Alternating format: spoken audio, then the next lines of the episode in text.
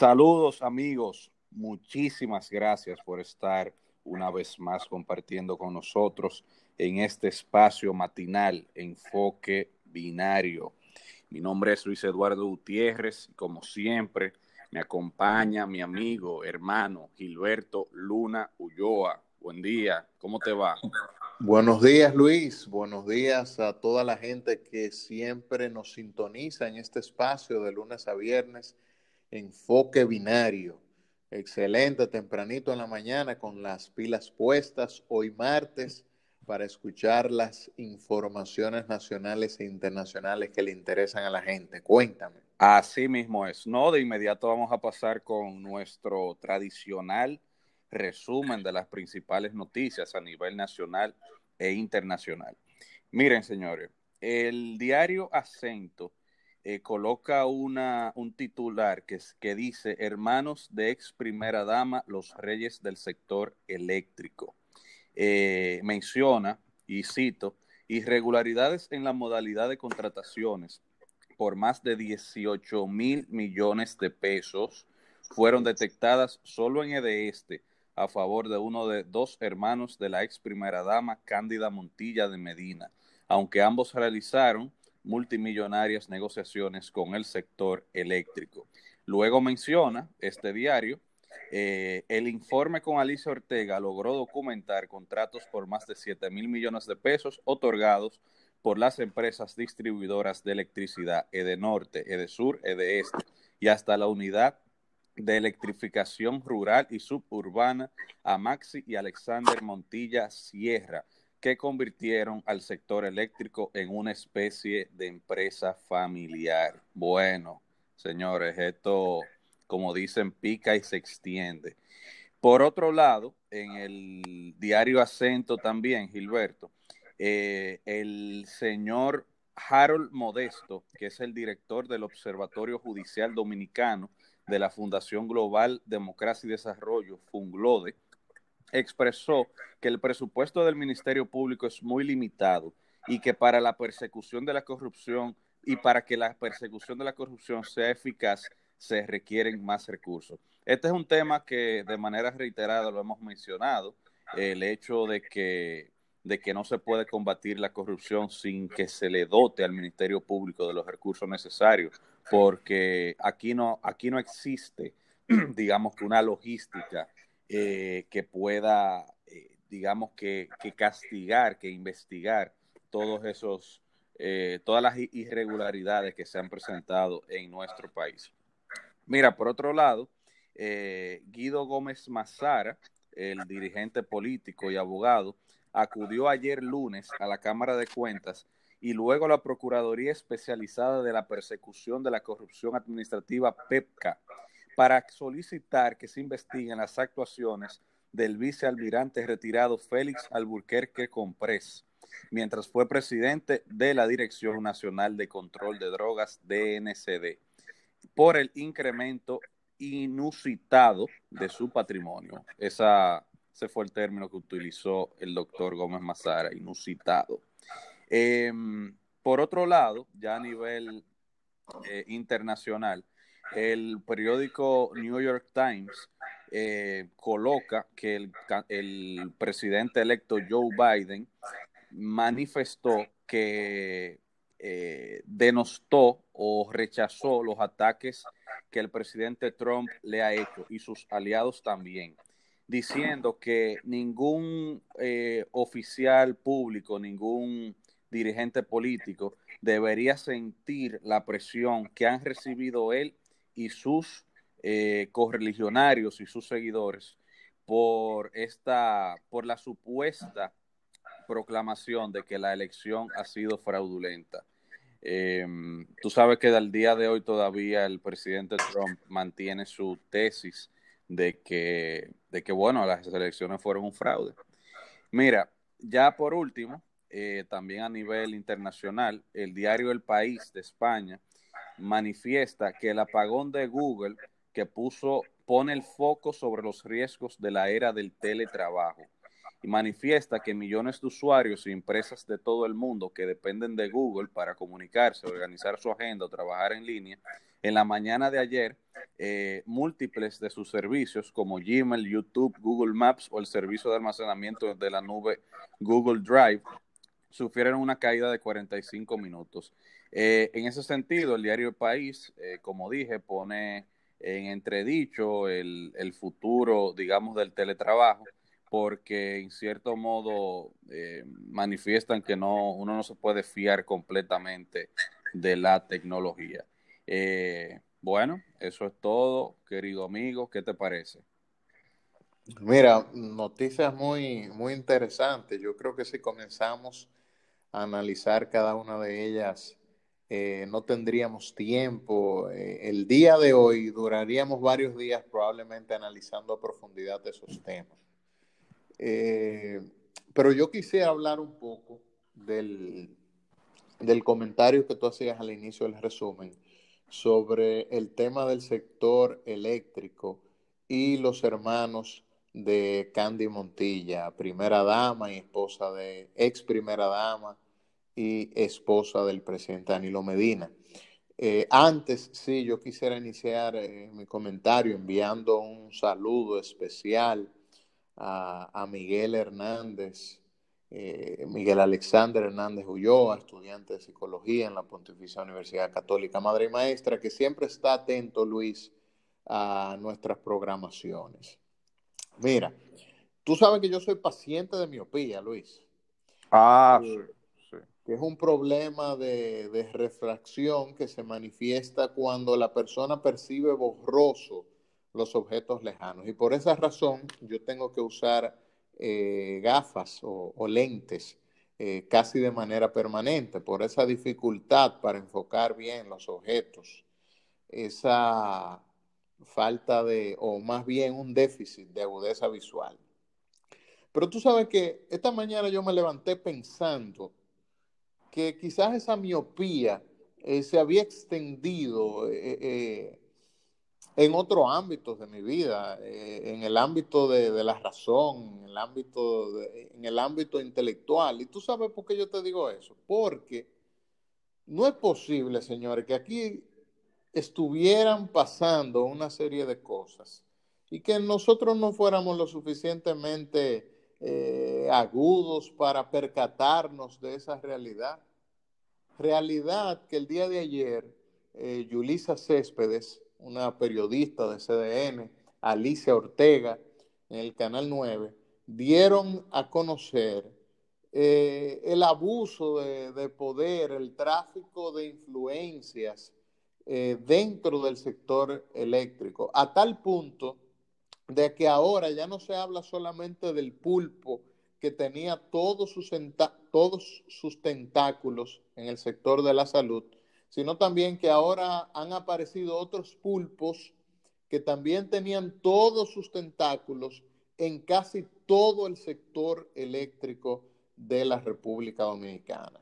Los hermanos Montilla, Alexis, eh, Alexander Montilla y eh, Maxi Montilla.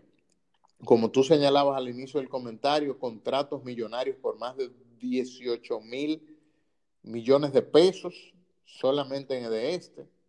Señores, yo entiendo que esto es grave, que este es un asunto sobre el que hay que reflexionar, eh, que no se puede ocultar, que no puede pasar por desapercibido, porque estamos hablando de la familia presidencial, estamos hablando de cuñados de un expresidente de la República Dominicana.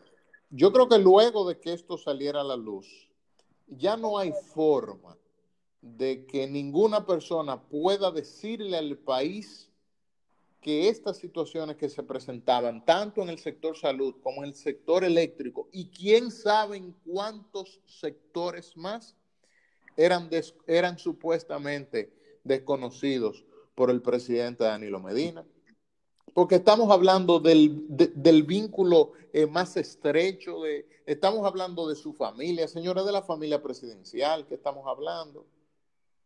¿Cómo es posible que en el sector eléctrico, escucha bien Luis, habían contratos para comprar bombillas de 250 watts que a los demás oferentes se la pagaban a 1.260 pesos. Y a esta gente, a, los hermanos de, de, la ex primera dama Candy Montilla, se la pagaban con 940 pesos de diferencia. 2.200 pesos por una bombilla de 250 watts. O sea que estamos hablando, señores, de sobrevaluación. Pero a eso se suma también el tráfico de influencia para los pagos, porque según documentan estas periodistas, básicamente necesitaban solo la firma del gerente de, de las sedes para que le aprobaran los pagos. Entonces, volvemos al mismo tema del abuso de poder, del tráfico de influencia, de la corrupción, de utilizar el poder para beneficiar a, ciertos particulares en detrimento de la colectividad. Y yo no sé si el actual marco penal normativo eh, tipifica esas situaciones, pero yo creo que no hay que penarse para que todo aquel que quiera ver y que quiera oír se dé cuenta de que muchas de las cosas que pasan y pasaban en el Estado Dominicano, señores, simplemente no están bien. Yo les exhorto y les invito a cada uno de ustedes a que vean esos reportajes que están documentados, porque son con documentos, para, señores, que ustedes se formen, para que cada uno de nosotros empecemos a ponernos una lentilla intelectual, para que tengamos un poquito más de agudeza visual, de agudeza mental, para darnos cuenta de todas las cosas que pasan en el Estado y que muchas veces pasan desapercibidas, pero a las cuales ya es tiempo de que empecemos a ponerle atención, Luis. Mira, eh, muy buena y muy atinada tu reflexión. Pienso que todas las personas que escuchan este programa deberían hacerse eh, las mismas preguntas que tú te has hecho y deberían reflexionar también de la manera en que tú has reflexionado. Yo pienso que es una situación sumamente lamentable. A veces uno se pone a pensar, señores, en que en que si estas son las cosas que se están destapando, imagínate tú las cosas que han pasado eh, anteriormente y que nunca se sabrán, Gilberto. O sea, la verdad, habrán cosas, señores, que, que nunca se van a saber, porque el paso del tiempo eh, comienza a borrar las cosas y a borrar y a borrar, al final se olvidan, las pruebas desaparecen, es muy difícil realizar una investigación. Por aquí, en este país, eh, la clase política ha hecho muchas diabluras también. Yo pienso que mm, el, Estado como tal, fíjate que no hablo del Ejecutivo, sino el Estado eh, como, como superestructura jurídica y política que es, debería enfocarse no solo en la parte de la pena y de la investigación, debe enfocarse también en la parte de evitar que ocurran ese tipo de cosas. Porque, y ya esto yo los vinculo con, con la otra noticia que di de la persona de Funglode que manifestaba que en este país el Ministerio Público no tiene recursos para, para realizar su labor de una manera adecuada. Yo pienso que eso es una realidad. Óyeme, nosotros tenemos que ser pragmáticos en, en ese sentido. Aquí y eso yo lo he dicho en, anterior, con, en, en muchas ocasiones. Aquí no hay recursos ni existe la logística para realizar tantas investigaciones. Eso es una realidad. Que bueno, que es un problema histórico, que no se le ha dado recursos al Ministerio Público. Bueno, perfecto. Vamos ahora entonces a empezar a hacer las cosas bien. Vamos Ese es el cambio. Claro, vamos a darle los recursos necesarios al Ministerio Público. Vamos a comenzar a institucionalizar este país que creo que se están dando pasos en ese sentido. Pero lo que hay que tratar es de que ese tipo de cosas no pasen. Porque bueno, acá no nos vamos a pasar la vida entera de escándalo en escándalo, de investigación en investigación, de procesos judiciales en procesos judiciales. No nos vamos a pasar la vida en esto. Que ahora, que después la operación, esta es la antipulpo, después va a venir la antianguila, porque la de sector eléctrico, imagino que lo van a poner la operación antianguila, ¿verdad? Porque no va a ser pulpo. Eh, pero no nos vamos a pasar la vida en esto. Hay que evitar que ese tipo de cosas pasen. Esa es la única manera de que este país pueda resolver realmente el problema de la corrupción. Yo aplaudo que se hagan investigaciones, yo aplaudo que se hagan sometimientos, siempre y cuando sean con base jurídica, pero no nos desenfoquemos de la parte medular, de la parte principal, que es evitar que ese tipo de cosas pasen en, en el futuro. Yo voy a poner una analogía muy simple. Eh, esto es de sentido común, yo no quiero entrometerme en asuntos que no son mi área, pero por ejemplo, un médico, un cardiólogo, vamos a decir, eh, una persona le da un, infarto agudo al miocardio porque tiene sobrepeso, porque no hace ejercicio, eh, por, un, por miles de etcétera, porque fuma, bien.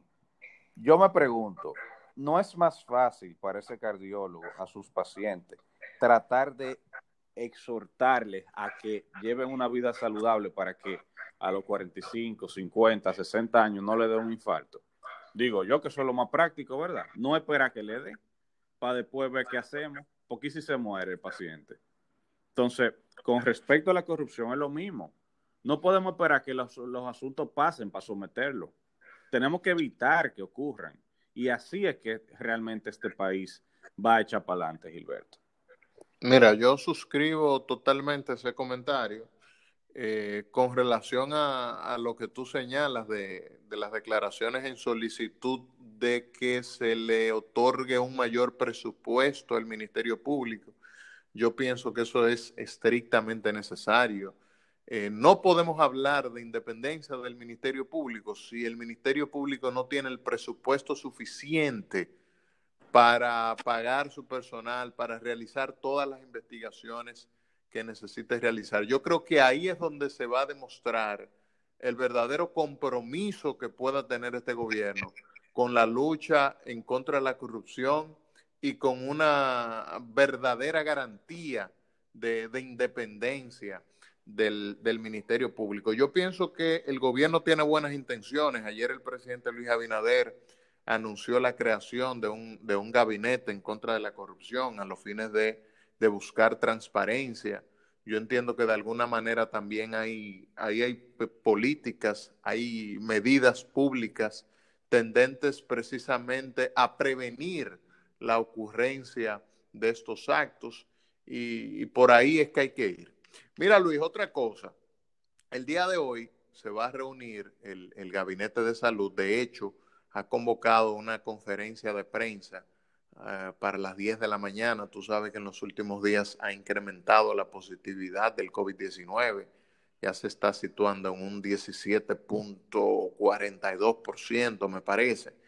El, el, ministro de Salud Pública, Plutarco Arias, el día de ayer decía que hay muchas personas que ya no están siguiendo los protocolos y las medidas de distanciamiento por salud pública, que esto está creando un, incremento, un repunte de las cifras y que si las cosas siguen así no va a haber flexibilización en Navidad. Vamos a ver qué va a pasar, qué se va a anunciar hoy en, en ese gabinete de salud, cuáles medidas eh, va a tomar el gobierno, pero yo entiendo que, el, que es propicio hacerle el llamado también a la ciudadanía, a la gente, a que eh, no es momento para que nos descuidemos. Lamentablemente eso es así, la gente está relajando el tema del COVID, las medidas de distanciamiento físico, los cuidados, etcétera. Eh, eso uno lo ve en la calle, Gilberto.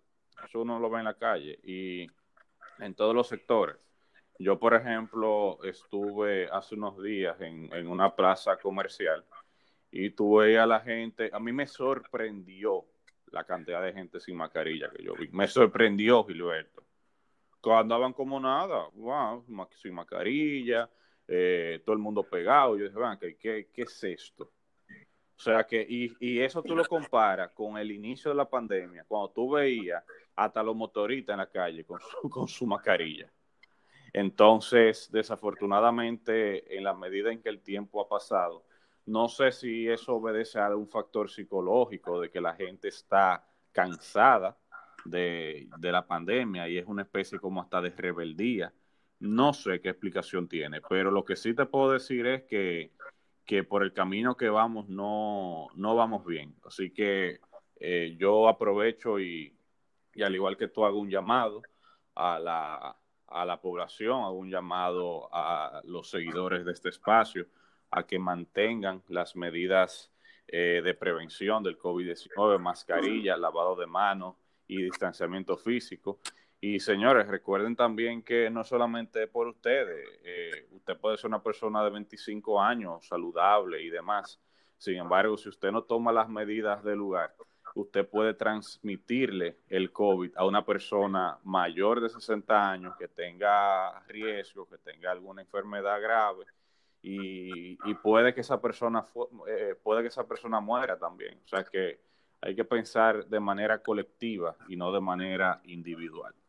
Bueno, eh, Gilberto, no sé si tú quieres agregar algo más, eh, porque la el, tiempo el, el, tiempo nos puso toque de queda una nos puso toque de queda. Yo eh, no sé qué te parece, lo, lo, como yo bauticé a esta, a esta posible operación, la operación Anguila.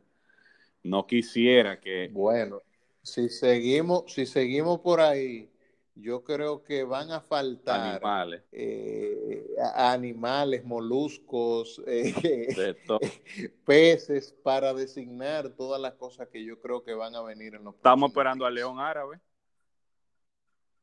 Señores, llegamos al final de este espacio. Gracias a todos por acompañarnos. No se pierdan mañana tempranito por todas las plataformas digitales. Este es su espacio Enfoque Binario. Hasta entonces.